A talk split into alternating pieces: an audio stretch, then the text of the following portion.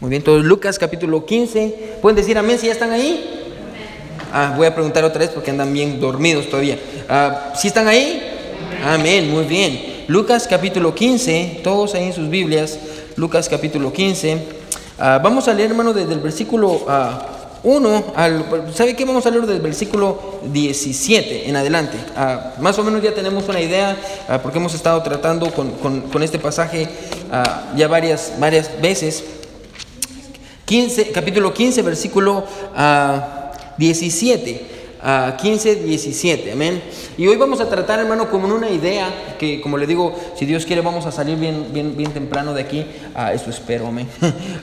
y, y todos ahí, Lucas capítulo 15, vamos a leer desde el versículo 17 al versículo, déjeme ver, al versículo 24. como le digo, es una idea la otra semana, si Dios quiere, una vez más vamos a estar en el mismo pasaje, solo que vamos a ver algo diferente. Son Lucas 15, del versículo 17 al 24, la palabra de Dios dice así, dice, y volviendo en sí ya se pararon, es que ahora ya párense todos, ya, ya, ya, es que media vez se paran ellos, ya se mira mal que no se paren. Amén. Y, y, si ustedes se preguntan, la hermana Raquel y hermano, no, es hermana Raquel y Denise, era de aquellas que cuando llegaban a la escuela usted no llevaba la tarea y ellas le decían al profesor, ¿Va a calificar la tarea, profe? Y usted estaba atrás. ya, ya, ella, era la hermana Raquelita y, Denisita cuando eran chiquitas, amén. No, pero gracias por, por pararse, amén. Si usted se pregunta, pastor, ¿por qué nos paramos? Nos paramos en respeto a la palabra de Dios. Amén. Cuando, cuando usted uh, está enfrente de alguien importante, usted se para. Pero bueno, so vamos a leer hoy sí uh, Lucas capítulo uh, ah, 15, del versículo 17 en adelante. Dice: Y volviendo en sí, dijo. ¿Cuántos jornaleros en casa de mi padre tienen abundancia de pan y yo aquí perezco de hambre?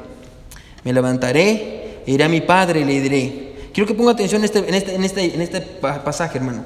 Aunque no vamos a estar aquí, pero algo muy importante que vamos a tomar de aquí. Mire lo que dice. Me levantaré y le diré a mi padre. Ah, iré y le diré, Padre, he pecado contra el cielo y contra ti. Ya no soy digno de ser llamado tu hijo hazme como uno de tus jornaleros. De hecho, con esa idea vamos a tratar hoy. Dice, levantándose, vino a su padre, y cuando aún estaba lejos, lo vio su padre, y fue movido a misericordia. Y, corrió y se echó sobre su cuello y le besó. Y el hijo le dijo, Padre, he pecado contra el cielo y contra ti, ya no soy digno de ser llamado tu hijo. Pero el padre dijo a sus siervos, sacad el mejor vestido y vestidle, y poned un anillo en su mano y calzado en sus pies, y traed el becerro gordo y matadlo, y comamos llegamos fiesta, porque este mi hijo muerto era y ha revivido, se había perdido y es hallado. Y comenzaron a regocijarse. Amén. Ah, como le digo, la semana pasada, escuche, tratamos ah, con, ah, qué es lo que lleva a una persona a despertar, amén, a volver en sí. ¿Se recuerda que dijimos que no es el dolor, sino el amor de Dios, amén, la bondad de Dios? Eso es lo que hace que, un hombre despierte de su pecado, hermano, no son las consecuencias de su pecado, es la bondad de Dios. Amén, vimos eso. eso fue lo que vimos y hablamos acerca de arrepentimiento. Ahora, hoy vamos a tratar, escuche, qué es lo que pasa después de que una persona vuelve en sí. Porque no solo basta con que usted vuelva en sí, que usted abra sus ojos, es necesario, hermano, que haya algo más. Hoy quiero predicar bajo este título. Escuche, el título del sermón de esta noche es este. Es bien sencillo. Como a un hijo, como a un hijo, como a un hijo. Bueno, gloria a Dios que Dios nos trata como hijos. Amén. Gloria a Dios por eso. Ah, y a manera de subtítulo, el título es ese, como a un hijo. Y a manera de subtítulo, la manera incorrecta de regresar a Dios la manera incorrecta de regresar a Dios. Amén. So, vamos a aprender algo aquí, hermano. Así que quédese conmigo, vamos a orar. Ah, y, levante la mano si usted necesita agua. ¿Todos también nadie necesita agua? Ok. So, vamos a orar y vamos a pedirle a Dios que, nos use ah, para su honra y su gloria, hermano. Y una vez más, gracias por estar aquí. Ah, aprecio mucho que, vengan a pesar de que tuvieron un día bien ocupado en su trabajo. Y yo voy a respetar su tiempo, yo se lo prometo. Amén. So, vamos a orar. mi buen Dios que estás en el cielo, te doy gracias, Señor, por el grupo de hermanos que tenemos, Señor, por, por la iglesia, por, por, todas las personas, Padre, que toman el tiempo de venir a escuchar tu palabra y de que, Señor, crecer. Dios, gracias. Gracias, Señor, por nuestra iglesia.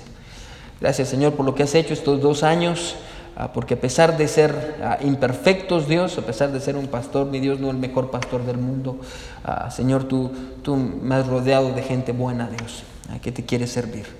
Señor, gracias por el privilegio de servirles. Te pido por todos aquellos que están aquí y aquellos que no están aquí también, Señor, quiero, te pido que tú los uses. En el nombre de tu precioso Hijo Jesucristo oramos. Amén y amén. Pueden sentarse, hermanos. Gracias. Gracias por estar aquí. Amén. Gracias. Gracias por estar aquí. A propósito, antes de que, de que continúe con la predicación, ore por Di, el hijo de la hermana, eh, eh, hermana eh, hermano Eric y la hermana Patty. Ah, el domingo antes de venir a la iglesia, bueno, ah, yo creo que fue el sábado o el domingo por ahí, ah, se lastimó, yo creo que tuvo un esguince o algo así, y está bien enfermo de su, de su pie, tiene un gran como casquet, como yeso, algo así. ore por él, amén. Y también ore por la, hermana Lily, la hermana Merlin, hermana Merlin que está enferma, tiene muchos dolores de cabeza, tiene migraña, esté orando ahí por ella, amén. Ah, y si, quieren su número de teléfono me pueden avisar y yo les doy el número de teléfono de ellos. Pero, bueno, ah, como un hijo. ¿Alguna vez, hermano, ha conocido a alguien ah, del cual usted dice, al verlo, es imposible que cambie? ¿Alguna vez usted ha conocido a alguien así? Alguien que usted eh, sepa quién es él y, y, todo lo que ha vivido y las cosas que ha hecho y usted lo vea y diga, yo creo, pastor, que es imposible que esta persona cambie. Este, este ya no tiene cambio, este, este ya está así. Tal vez es un, yo no sé, yo no sé si en su, de, de, donde ustedes vienen, de sus ciudades o, países o, de sus ranchos o de donde usted venga, yo no sé si había esto, pero de donde yo soy sí, de que habían a los, los borrachitos de, no te decimos borrachitos, de, de, la localidad, que todo el mundo conoce, que todo el mundo conocía y sabíamos quién era, ah, y, usted sabía don Lolo, don, del que sea que, siempre andaba afuera, era el homeless de, la localidad.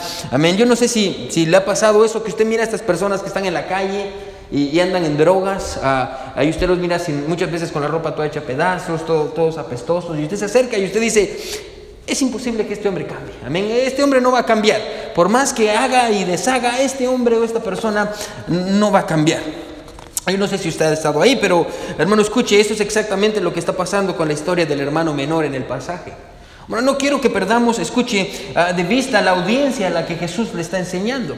Recuerde que Jesús le está, ah, Jesús está contando esta historia y porque es una historia, hermano, se la está contando a un público en específico. Él tiene un target, un blanco.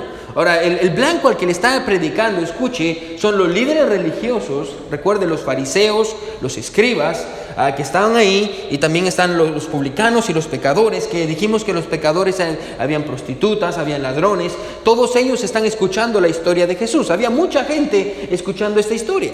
Y Jesús les está enseñando. Y, y en específico, escuche, Jesús está tratando con los fariseos y los líderes religiosos. ¿Por qué? Porque si usted vaya conmigo solo para que usted vea cómo pensaban los líderes religiosos. Mire conmigo Lucas 18, aparte su lugar aquí y vaya conmigo a Lucas 18, versículo 9 literalmente solo dele vuelta a la página. Lucas 18, versículo 9. Mire, mire cómo Jesús expresa de los, eh, de, los líderes religiosos. Jesús dice, a unos que confiaban en sí mismos ah, como justos y menospreciaban a los otros. Ahora paremos ahí. Bueno, está describiendo a los líderes religiosos. Bueno, los líderes religiosos, hermano, escuchen, hermano, eh, Lucas lo describe ah, como personas que confiaban en ellos mismos como justos y menospreciaban a los que no eran justos.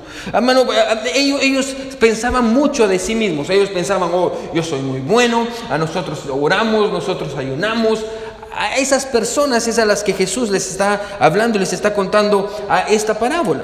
Para ellos, escuche, recuerde, ellos han estado escuchando, así como nosotros hemos estado considerando esta parábola, ellos también han estado escuchando la parábola. Y en este punto, escuche, para ellos lo que le había pasado al hermano menor Recuérdese que la semana pasada lo dejamos todavía, todavía está ahí con los cerdos, amén. Ya se había levantado, ah, pero todavía está con los cerdos. Eh, bueno, para ellos, escuche, lo que le había pasado al hermano menor, eh, ponga atención, era justo, se lo merecía. Bueno estuvo, eh, eh, esa es la paga por su pecado. Eh, para ellos él merecía haber terminado con los cerdos por haberse rebelado en contra de su padre. Ah, es más, escuche, para ellos, escuche, el hijo pródigo, el hermano menor estaba en un punto en el cual era muy difícil regresar. Ellos miraban al hermano menor y decían, nadie va a poder sacarlo, él, él está ahí ah, y se va a quedar ahí y él se lo merece. Pero me encanta, Porque para su sorpresa y contra todo pronóstico, amén, la bondad del Padre hace que el hermano menor vuelva en sí y se arrepienta de su pecado. Ellos no esperaban eso.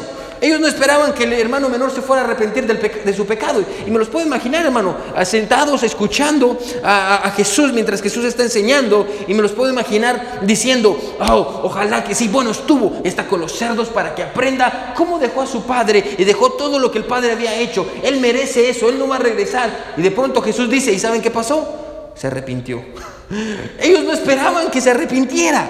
Ellos, no, esperaban eso. Ah, ah, para ellos, ponga atención, la lección de esta parábola tenía que ver con el castigo de aquellos que viven en pecado. Pero cuando Jesús o cuando el hermano menor se arrepintió, eso cambió por completo el significado de la historia para ellos. Ellos estaban como, uh, no sabían qué hacer. ¿Cómo es posible, quédese conmigo, que una persona tan mala como el hermano menor se haya arrepentido de su pecado? Y tal vez, hermano, para usted para mí esa pregunta, hermano, no representa ningún desafío, ah, porque todos nosotros hemos visto lo que Dios hace, amén. Yo creo que todos aquí sabemos cómo Dios puede cambiar a una persona, amén. Ah, porque solo Dios puede cambiar personas, nadie más puede cambiar personas. Hemos visto lo que Dios hace con gente, ah, porque Dios lo hace una y otra vez. para usted para mí no, no, representa ningún desafío, pero ponga atención, pero para los que estaban escuchando, sí. Ah, los que estaban escuchando, sí, para los líderes religiosos esta historia representaba un gran desafío. Pastor, ¿por qué? Porque para ellos el hermano menor, ponga atención, se encontraba demasiado lejos como para ser alcanzado. Se encontraba demasiado lejos como para ser salvado. Para ellos, si usted se encontraba a ellos y le preguntaba, y se los hubiera preguntado, ¿usted piensa que el hermano menor va a poder salvarse? Ellos le van a decir, no, está demasiado lejos, está demasiado lejos. Ahora, quiero que paremos unos segundos, hermano, y nos hagamos una pregunta. Ponga atención. Si pudiéramos, hermano, poner en una balanza todos los pecados del hijo menor. este es el sermón número 5. Ah, ya hemos pasado cuatro sermones, también cuatro semanas estudiando al hijo menor. Amén. Y yo creo que para este punto usted y yo ya sabemos los pecados del hijo menor. Ahora, si pusiéramos en una balanza todos los pecados del hijo menor, hermano, ¿cuál de todos los pecados usted cree que tiene más poder de dañar su alma? De todos los pecados, si usted pusiera todos los pecados del hijo menor en una balanza, todo lo que ha cometido, hermano, ¿cuál de todos los pecados usted cree que pesaría más? Ah, suponiendo que, hay niveles y que hay unos que pesan más que otros. Tal vez usted diría, pastor, el pecado de la codicia, porque le pidió a su papá la herencia y cuando su papá estaba vivo. Ah, tal vez usted diría, pastor, el pecado del orgullo. Era muy orgulloso. Otros tal vez dirían, escuche, el pecado de la lujuria. Porque ah, se recuerda lo que dijo, dice el hermano mayor más adelante, él se fue, se gastó el dinero con prostitutas. Era un hombre lujurioso. Ese pecado, pastor. Yo creo que sin duda, hermano, escuche, todos estos pecados tienen el potencial de destruir a una persona, pero hay un pecado específico que Jesús está buscando y con el que está tratando aquí. Hay un pecado específico, ponga atención. El pecado, el pecado con más potencial, escuche, de dañar y destruir la vida del hermano menor, ponga atención, fue la gran distancia que había puesto entre él y su padre. Ese es el pecado más grande aquí, quiero que escuche, ¿sí? El pecado más grande es la distancia que él había puesto entre Dios, ah, entre su padre y él. Bueno, no es casualidad no es casualidad que Jesús haya enfatizado en la historia, escuche, que el hermano menor terminó en una, lejos en una provincia apartada. Jesús no agrega cosas por, agregar cosas, hermano. Jesús está enseñándonos algo aquí. Y si está escribiendo, hermano, escriba esto. Amén, es una verdad. Que yo quiero que usted se guarde en la mente porque le va a servir al final. Quiero decir conmigo, ¿sí? De todos los pecados, hermano, que una persona pueda cometer, el que tiene más potencial de dañar su vida es el de alejarse de Dios de todos los pecados que una persona pueda cometer, hermano, ah, de todos los pecados, el que tiene más potencial de acabar con una persona y hacerla pedazos y dejarla comiendo con los cerdos, es el de alejarse de Dios. Bueno, primero quiero, que escuche esto, ¿sí? Entre más usted se aleje de Dios, bueno, más daño se va a hacer. Ya jóvenes, pongan atención, ¿eh? pongan atención. Joven, entre más usted se aleje de Dios, y aunque usted no lo crea, más daño se va a hacer, más daño se va a hacer. Usted piensa, va a pensar que va a estar bien, pero no es así. Entre más lejos esté, más daño se va a ocasionar usted mismo, ponga atención, y más difícil le va a hacer regresar. Porque nada le garantiza que usted va a regresar. Ah, nada le garantiza que usted va a ser como el hijo pródigo que regresó. Bueno, entre más se aleje de Dios, más daño se va a hacer usted. Bueno, y, y ponga atención, ¿sí? Y creo que en este punto una de las verdades que Jesús quiere enseñar, ah, y Jesús la quiere enseñar no solo a través, hermano, de esta historia, sino a través de todo el capítulo. Recuerda, hermano, cuál es el contexto. Jesús primero contó una historia que fue la historia de la oveja perdida, después contó la historia de la moneda perdida y después contó la historia del hijo perdido. Así que Jesús usó estas tres historias para enseñar varias cosas. Y una de las verdades que Jesús quiere enseñar ah, es esta, hermano, ponga atención. ¿Cómo es que una persona se aleja de Dios? ¿Cómo es que una persona termina perdida? Ahora, para poder responder esa pregunta, Jesús nos dio tres parábolas. Quédese conmigo, ¿sí? Vamos a un punto con todo esto, ¿sí? Nos dio tres parábolas. En la primera, ¿se recuerda la oveja? La oveja estaba, la, oveja que se perdió. Ponga atención, en el caso de la oveja, escuche, encontramos que se había perdido porque se había desviado. La oveja se perdió porque se desvió. Bueno, de hecho, hermano, si usted estudia la, parábola, se va a dar cuenta, hermano, que al principio esta oveja estaba con las otras 100. Recuerda, eran 100 ovejas. Después una se va y quedan 99. Y de cierta manera, hermano, podríamos decir en esta noche, ponga atención, ah, ponga atención, que esta oveja comenzó bien, pero terminó mal y ahora se encuentra perdida y se encuentra lejos del buen pastor. Hermano, déjeme aplicarlo bien rápido, ¿sí? Bueno, ¿saben por qué personas se alejan de Dios? Bueno, personas se alejan de Dios no porque nadie les haya hablado de Jesús. No porque nadie les haya hablado de Jesús, porque probablemente al, principio, hermano, tuvieron una buena infancia. Bueno, yo conozco papás, hermano, que son buenos papás, que criaron a sus hijos conforme a la palabra de Dios, que llevaban a sus hijos a la iglesia, que eran hombres y mujeres de Dios, que oraban con ellos y tenían devocionales, y sus hijos se perdieron. Y sus hijos se alejaron de Dios. Bueno, eh, ponga atención, personas se alejan de Dios no porque nadie les haya hablado de Jesús, ah, porque como les digo, probablemente tuvieron una buena infancia o, probablemente de pequeños los traían a la iglesia o escucharon del amor de Dios o crecieron yendo a la escuela dominical y se sabían de memoria todas las historias de la Biblia y comenzaron bien, pero algo los desvió. Algo los desvió, algo los distrajo del camino en el que estaban y ahora se encuentran lejos de Dios. No porque nunca hayan pisado una iglesia o ni porque nunca hayan escuchado del amor de Dios, hermano, ponga atención. Hermano, cristianos se alejan de Dios porque en un punto en sus vidas se distrajeron del camino correcto. Se distrajeron, algo los distrajo y se terminaron alejando de Dios. Bueno, eso es lo que aprendemos de la primera historia. La segunda historia, quédese conmigo en el caso de la moneda. ¿Se recuerda la moneda? En el caso de la moneda perdida, ponga atención, encontramos que esta, escuche, se había perdido, no porque la moneda quería perderse. La moneda se perdió porque alguien más la perdió. La mujer perdió la moneda. Escuche, según nuestro texto, hermano, si, usted vuelve a leer la parábola, hermano, ponga atención, esta mujer estaba encargada de cuidar esta moneda, pero algo pasó y la perdió. Bueno, personas y cristianos, hermano, escuche, ah, muchas veces se pierden no porque ellos quieran perderse, hermano, se, pierden y se alejan de Dios, escuche, ah, ponga atención, o porque sus padres no, les hubieran dado un mal ejemplo o, algo por el estilo, no, muchas veces las personas se pierden y se alejan de Dios porque otros los pierden, otros los alejan de Dios. Mucha gente, hermano, allá afuera está perdida y lejos de Dios, no porque ellos querían perderse, sino porque alguien más los perdió. Fueron sus amigos, sus amigos le decían, hey, let's do this, it's going to have a lot of fun. Y uh, just smoke this, vamos a, vamos a fumar esto, o, o, aquí, o vamos a tomar, uh, just let's get some drinks. Solo, solo un drink, just one drink, come on, hombre. Ya, muchas veces sus amigos los pierden, amén. A veces no solo son sus amigos, a veces son sus propios padres. Bueno, yo creo que aquí tenemos un buen número de papás. ¿Usted, ¿Usted sabía que usted es capaz de perder a sus hijos?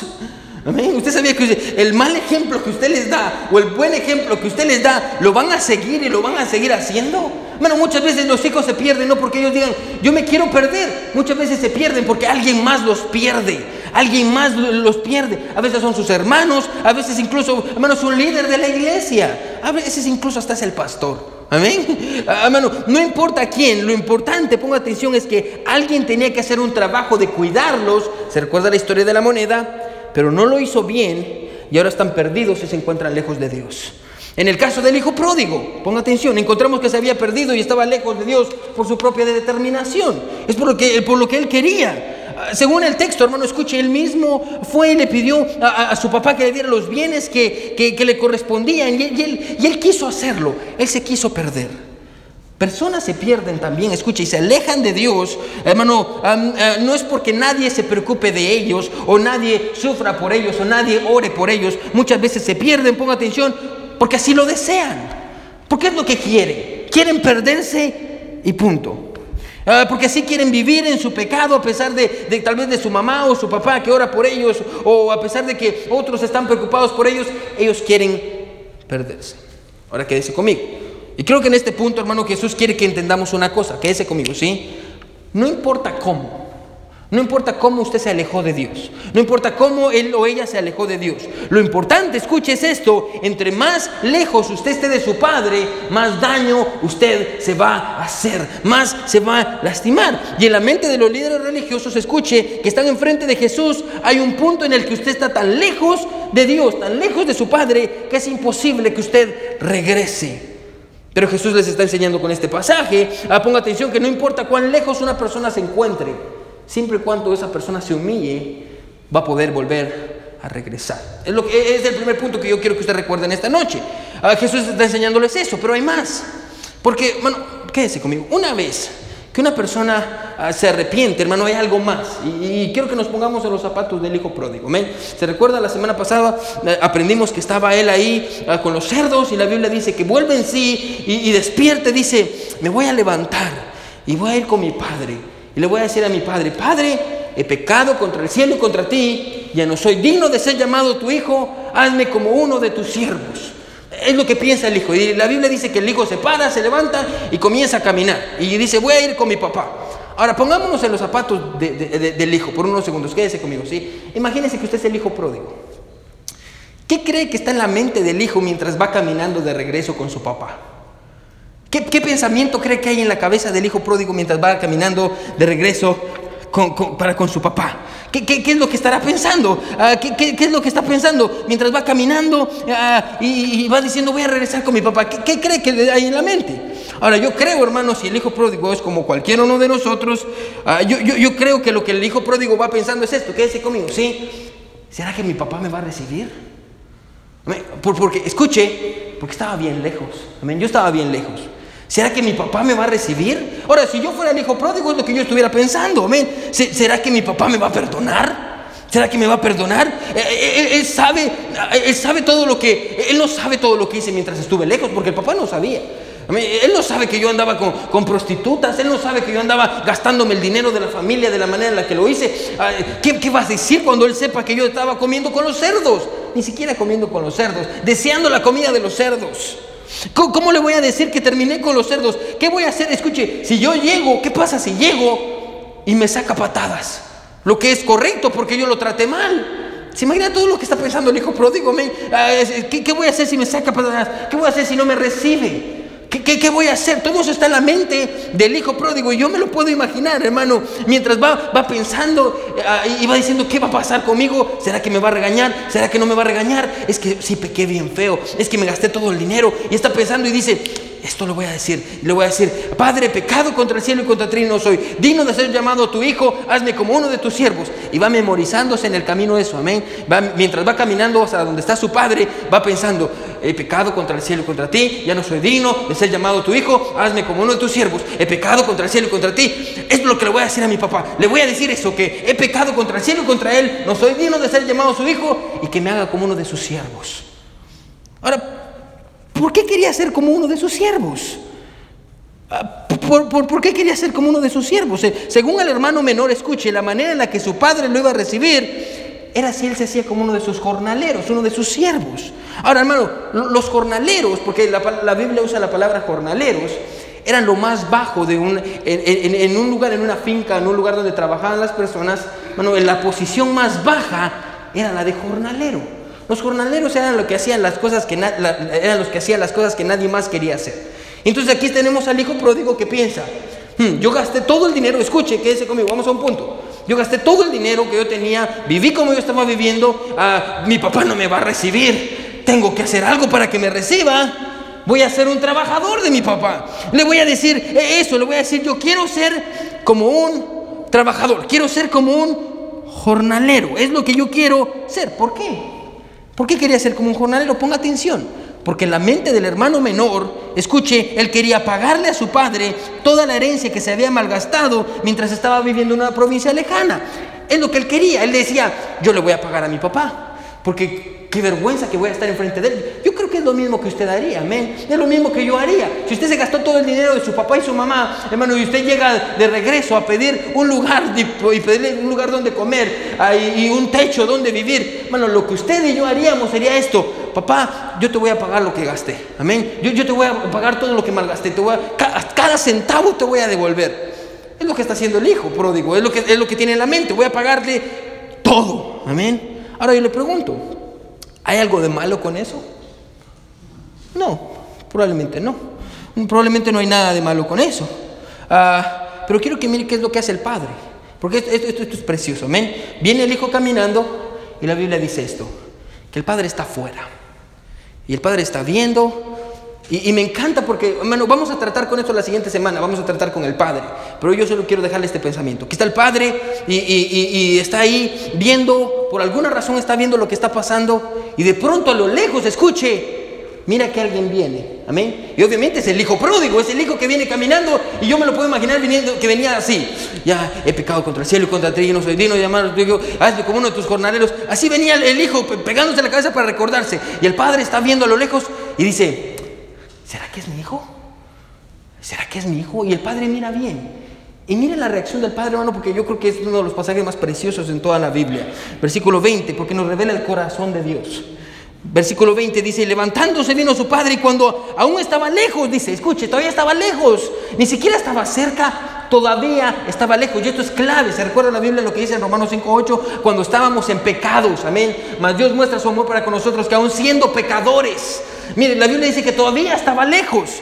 Mire que dice, ah, y cuando aún estaba lejos, lo vio su padre y fue movido a misericordia.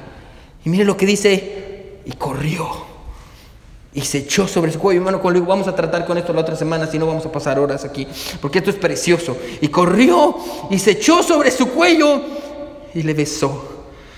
Y, el hijo le dijo, Padre, he pecado contra el cielo y contra ti, ya no soy digno de ser llamado tu hijo. Y miren lo que dice el versículo 22, pero el padre le dijo a sus siervos, sacad el mejor vestido, vestidle y ponerle un anillo en su mano y calzado en sus pies y traer el becerro ah, gordo y matadlo y comamos y hagamos fiesta, porque este mi hijo muerto era y ha revivido, se había perdido y es hallado y comenzaron a regocijarse. Ahora, yo no sé si se ha dado cuenta de un pequeño detalle aquí. ¿Se recuerda lo que el hijo pródigo estaba memorizando? Amén. He pecado contra el cielo y contra ti. No soy digno de ser llamado tu hijo. ¿Qué más? Hazme como a uno de tus jornaleros. Ahora, ponga atención. Cuando llega y viene el padre y el hijo está así, el padre viene y se le lanza al cuello, no para ahorcarlo, amén. Se le lanza al cuello y lo abraza y lo besa. Y cuando está ahí abrazado por el Padre y por el amor del Padre, empieza a decirle, escuche lo que le iba a decir. Y le dice, Padre, he pecado contra el cielo y contra ti. Muy bien, era la primera parte de lo que tenía que decir. Después le dice, ya no soy, ya, yo no soy digno de ser llamado tu hijo. Muy bien, era la segunda parte. Y después le iba a decir la tercera parte. ¿Cuál era la tercera parte? Hazme como uno de tus jornaleros. Pero cuando está a punto de decirle eso, el padre lo interrumpe. Mira una vez más, hermano. Hay una parte que no dice, una parte que no alcanza a decir. Una vez más, miren lo que dice en el versículo 21. Ah, dice, y el hijo le dijo al padre, Padre, he pecado contra el cielo y contra ti. Ya no soy digno de ser llamado tu hijo. Hazme como uno de tus jornaleros. Debería de ir ahí. Pero no va eso. El padre, escuche, lo interrumpe. Y el padre lo interrumpe en el versículo 22 y dice, pero el padre dijo a sus siervos, antes de que le dijera que quería ser su siervo, su siervo, el padre le dice a sus siervos, traigan el mejor vestido y vístanlo y pónganle un anillo en, sus, en su dedo. ¿Qué quiere enseñarnos Jesús con esto? ¿Qué, quiere enseñarnos Jesús con eso? El padre lo interrumpe y no, no deja que termine la frase. ¿Por qué el padre no dejó que terminara la oración? Ponga atención. ¿Por qué, eh, eh, eh, ah, ¿Por qué fue esto? Ponga atención, hermano, quédese conmigo, ahorita le voy a decir la verdad. El hijo menor, ponga atención, quería regresar como un siervo. Amén. Esto es lo que tenía en su mente. Quería regresar como un siervo. ¿Por qué? Porque quería pagarle a su padre. Ahora déjeme preguntarle una cosa. Recuerde, el padre tipifica a Dios. ¿Esa es la manera correcta de acercarnos a Dios? Diciéndole, Dios, yo me voy a acercar a ti y te voy a pagar. Dios, y estoy viniendo a la iglesia porque yo te voy a pagar. Dios, yo, yo, yo, te estoy pagando. Dios, yo voy a educar a mis hijos conforme al corazón de Dios porque te estoy pagando.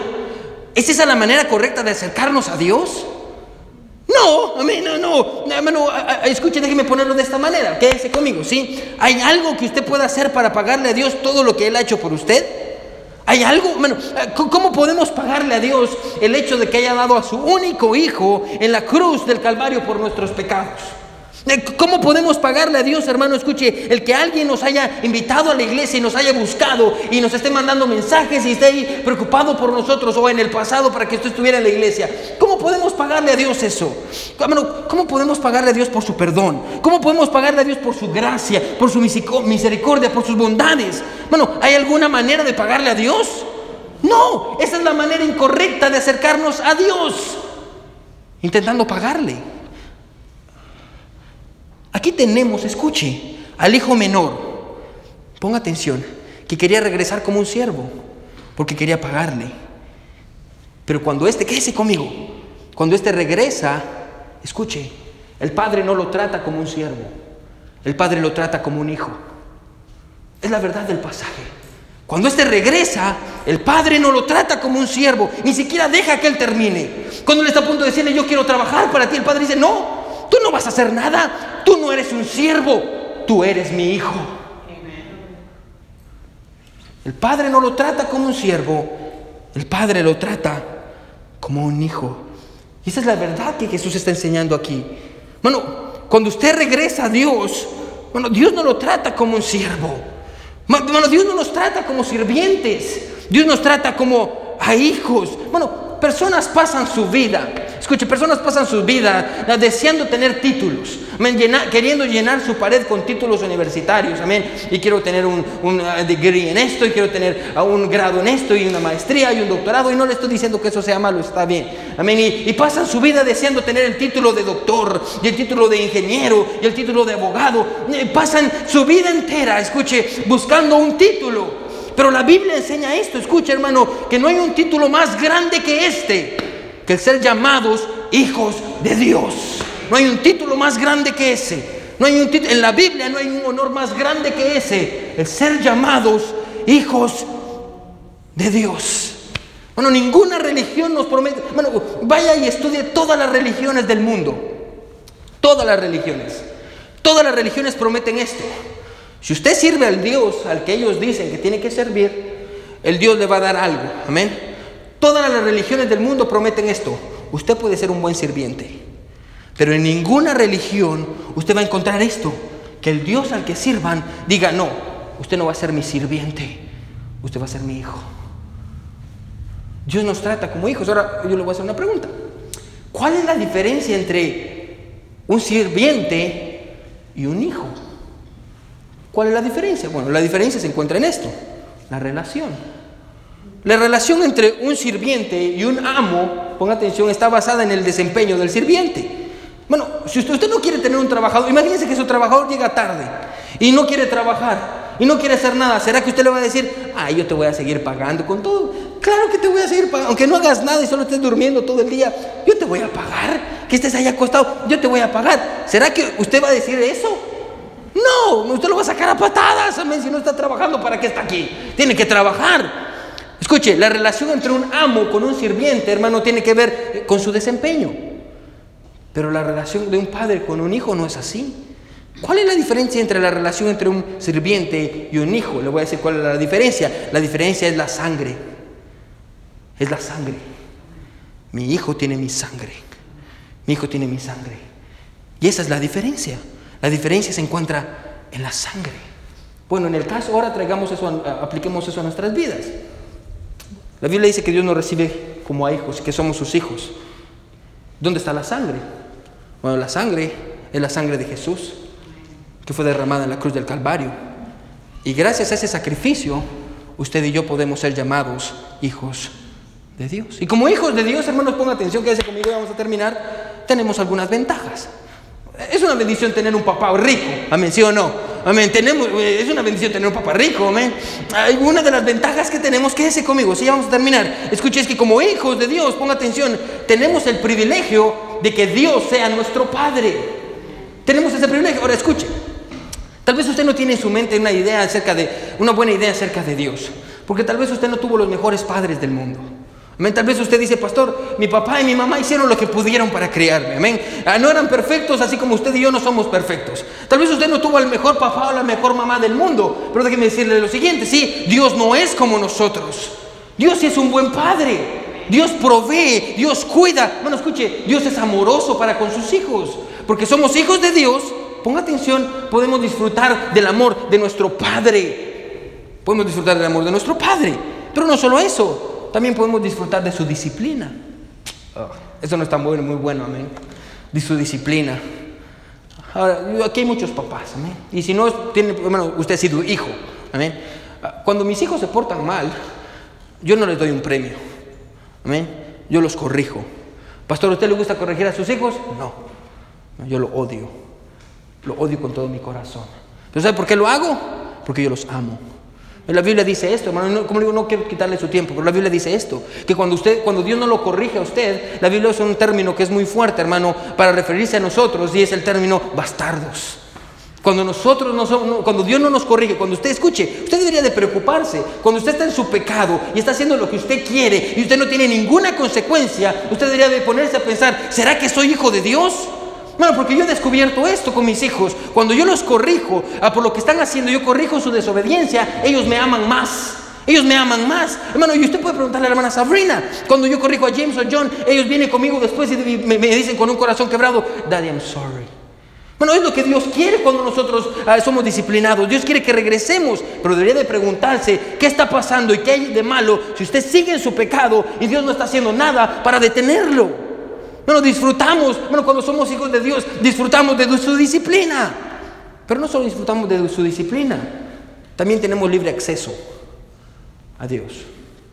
Ahora, hermano, en mi oficina, ponga atención, mis hijos, yo recuerdo la primera iglesia donde yo estaba, antes de que llegaran a mi, a mi oficina, tenían que pasar por la secretaria.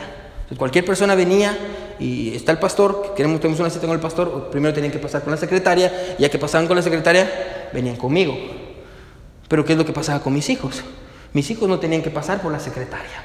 Ellos sabían que podían entrar directamente hasta donde estaba su papá. ¿Por qué? Porque ellos tienen libre acceso. De igual manera pasa con usted y conmigo. Bueno, porque somos hijos de Dios, podemos ir a Él todo el tiempo. Usted puede acercarse a Él y usted puede hablar con Él porque Él es nuestro Padre. Bueno, no hay mayor honor en esta vida que ser llamados hijos de Dios. Bueno, gloria a Dios porque Él no nos recibe como siervos, Él nos recibe como hijos. Y no solo nos recibe como hijos, sino nos trata así, nos trata como hijos. Bueno, si usted se encuentra lejos hoy, en algún área de su vida, bueno, y usted está lejos de Dios, y usted dice, voy, pastor, Independientemente, hermano, que usted se encuentre lejos de Dios porque usted quiere. O tal vez usted está lejos de Dios porque alguien más lo perdió. Y hubo una mala influencia. Tal vez fue su papá, tal vez fue su amigo, tal vez fue su primo. Ah, tal vez usted está perdido y está lejos de Dios, hermano, porque está distraído. Y no está leyendo su Biblia, y no está caminando con Dios, y no quiere venir a la iglesia. Y usted está lejos de Dios. Hermano, déjeme decirle algo. Hermano, regrese. Regrese. Dios está esperando por usted. Y Dios no lo va a tratar como un sirviente. Dios lo va a tratar como un hijo.